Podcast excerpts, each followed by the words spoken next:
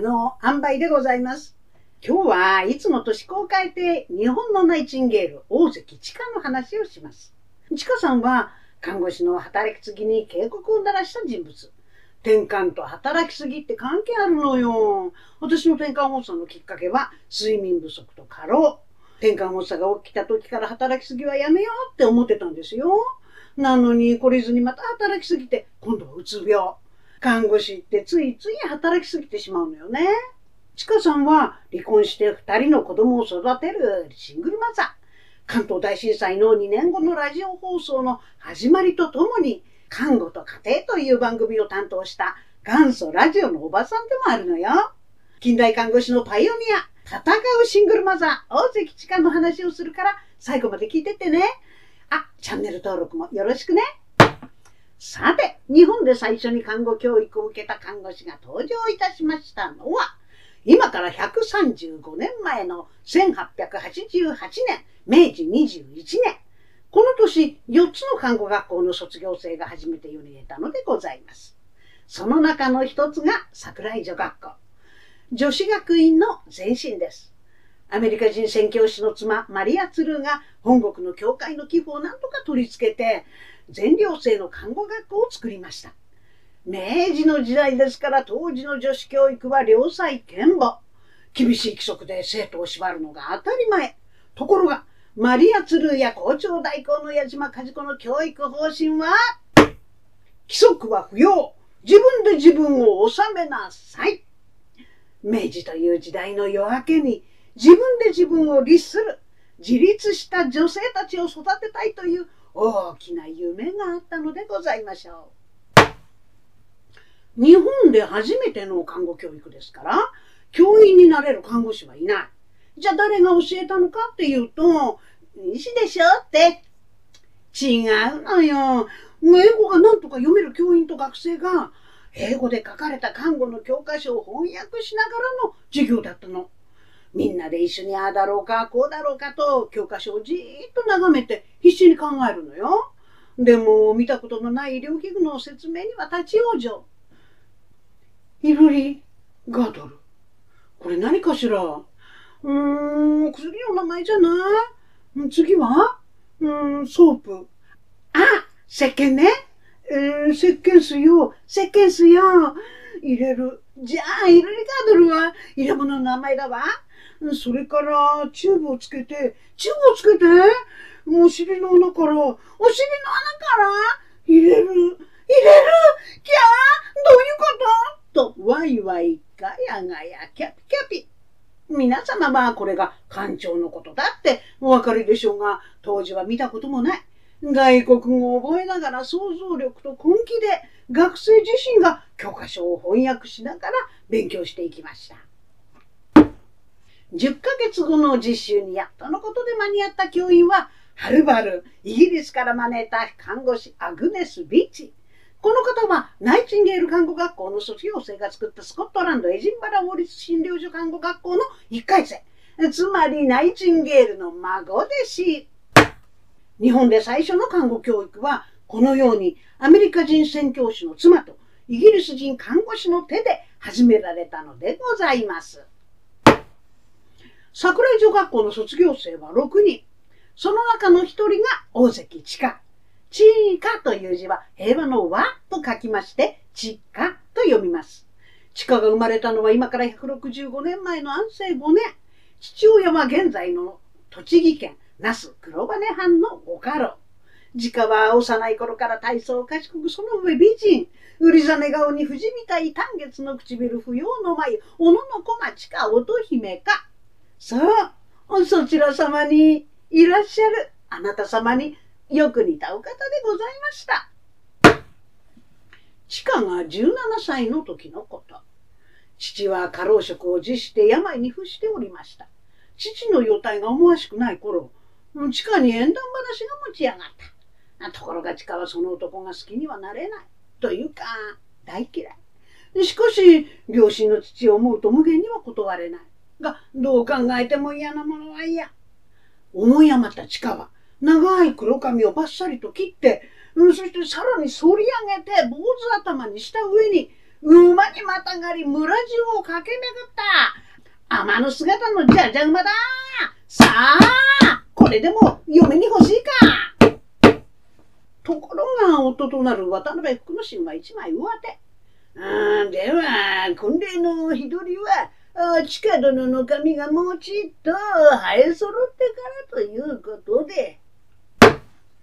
地下は19で男の子を産む。好きにはなれない男の子供といえども我が子は可愛い。お七夜になり、あのー、この子の名前は何とお付けになったのでしょうかと地下が尋ねると、福之進が用意した紙に、そらそらと押したためましたのは、これでよし。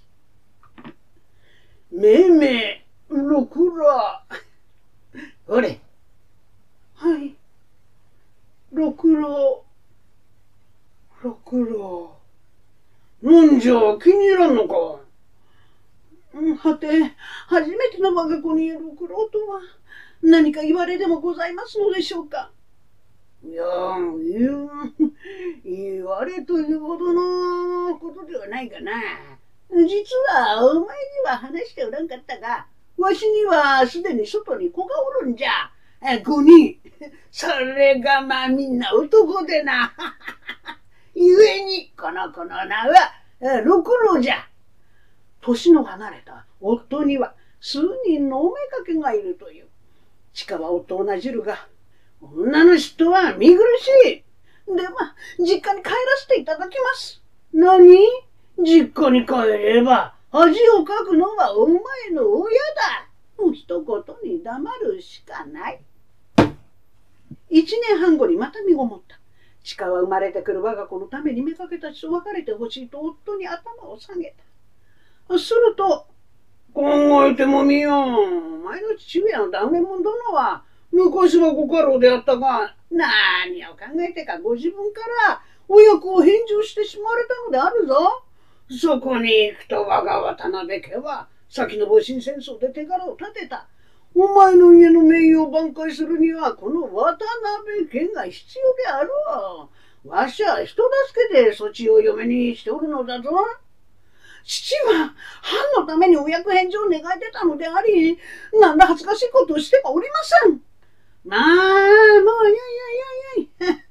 ああ、そうやって向きになるところが父上そっくりだわい。手によや。ああ、毎朝出かける。福の神はさっさと外出してしまった。鹿の心はこの時決まった。実家に帰って真という女の子を産み、使いの者が来ても産後の人ちが悪いと言って追い返し、渡辺家には戻らなかった。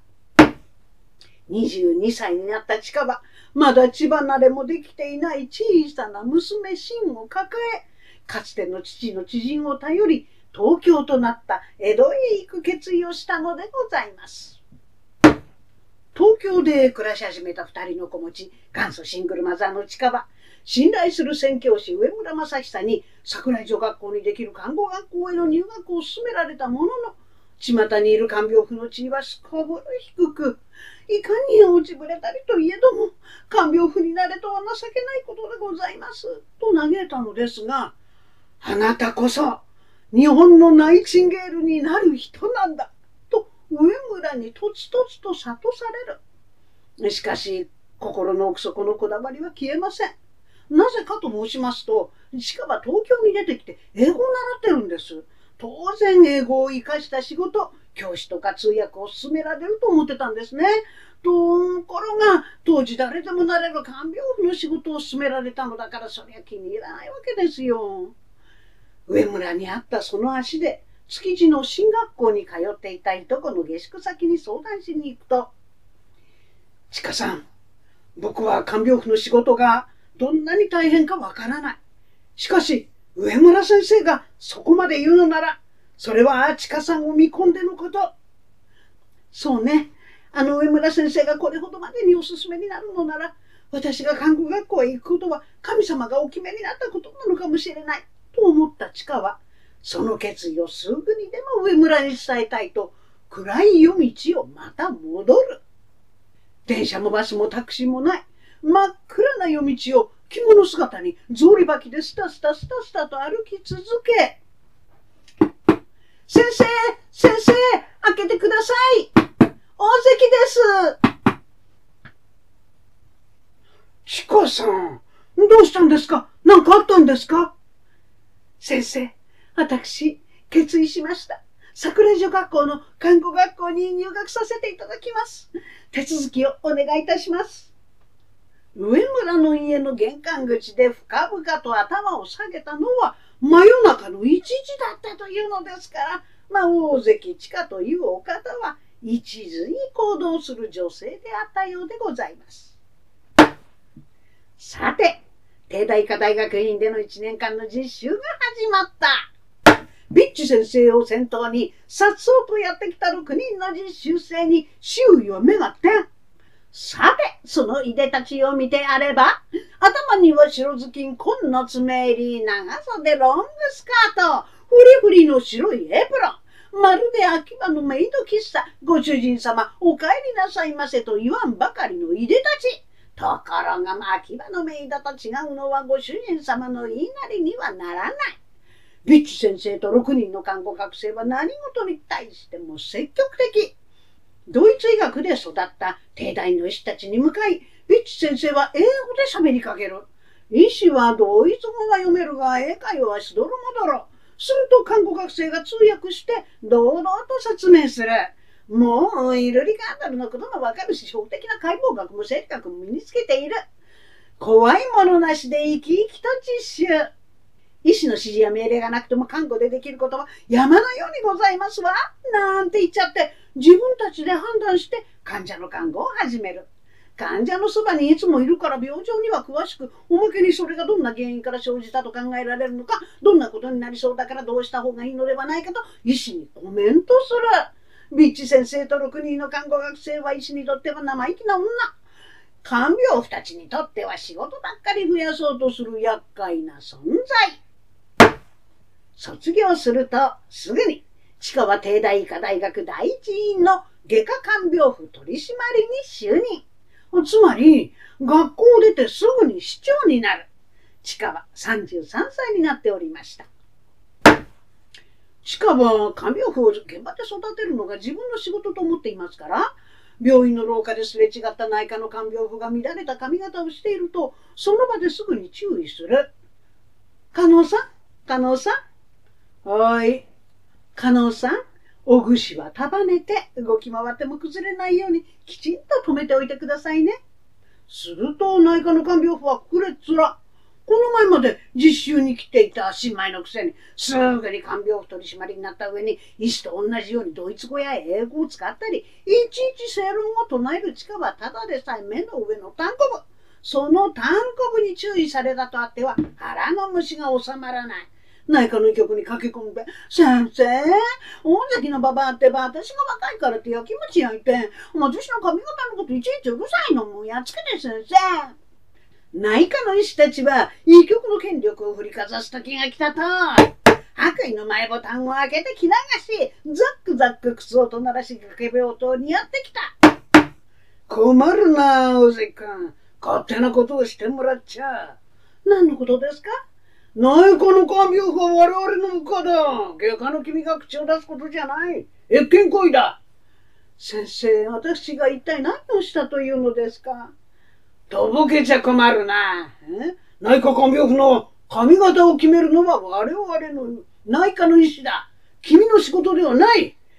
覚えておけ。お言葉ですが、私には看病婦を育てるという使命があります。間違ったことを言ってはおりません。にっこり笑って返したという。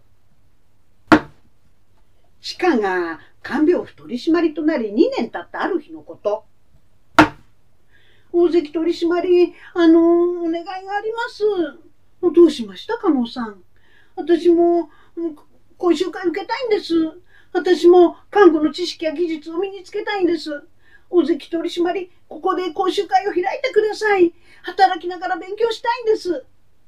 実は、帝大の看護婦講習会は幹部の育成が目的だったのですぐに終了し、アグネス・ビッチは契約切れで本国に帰国、ツルーも本国に呼び戻されてしまった。わかりました。講習会開きましょう。外科も内科も婦人科もみんな一緒に。地下は嬉しかった。なかなか受け入れてはもらえなかった看病婦たちが地下に看護の知識や技術を教えてほしいと言ってきたのです。自分から声を上げる。これこそ地下が望んでいたこと。それでは皆さん、今晩から講習会を始めます。看護の基本は生命力の消耗を最小限にすること。そのためには環境を整えること。これが一番です。ナイチンゲールも言っていますが、そのためには、加納さん、加納さん、起きてください。はいはい、異常ありません。はい、ご苦労様。生命力の消耗を最小限にするには、まず睡眠。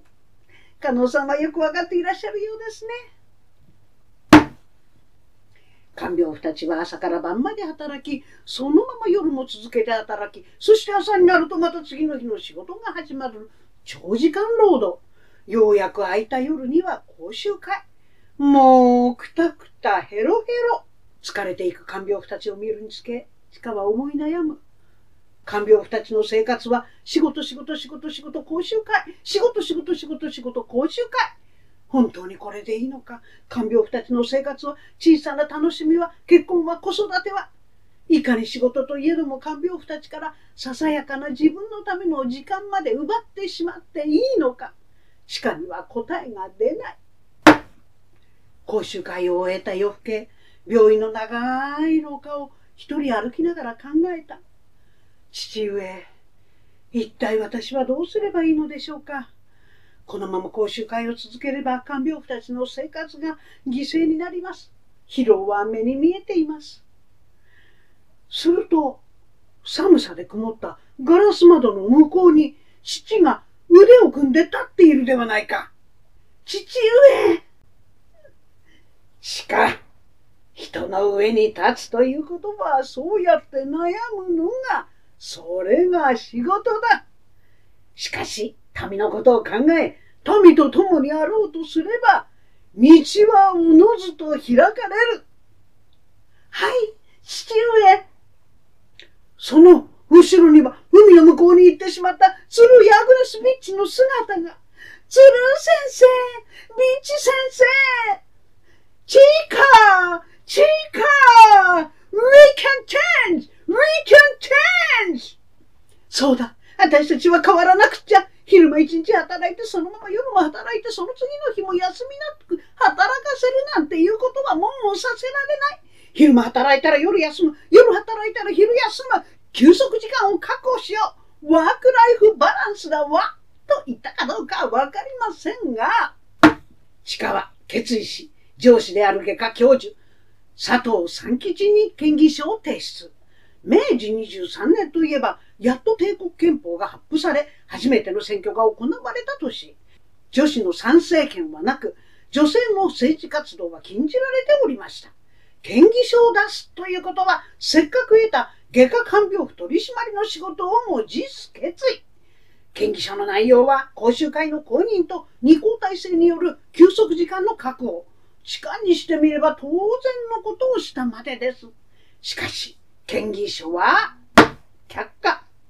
講習会は正式に認められたものの、官僚婦たちの二項体制は実現せず、失望した地下は帝大医科大学院を去ることになるのでございますが、無論これで諦めたわけではございません。しかはこの後、まるで大風のように、日本で最初の看護教育を受けた看護師として、古い慣習を吹き飛ばしながらブイブイする自由民権活動家木下農営とのロマンス看病婦の質の低下を憂い法の制定を内閣衛生局長後藤新平に直訴とこれからがますます面白くなるのでございますがお時間となりましたので本日はこれにて近代看護師のパイオニア戦うシングルマザー大関一家物語をお読み終わりとさせていただきます。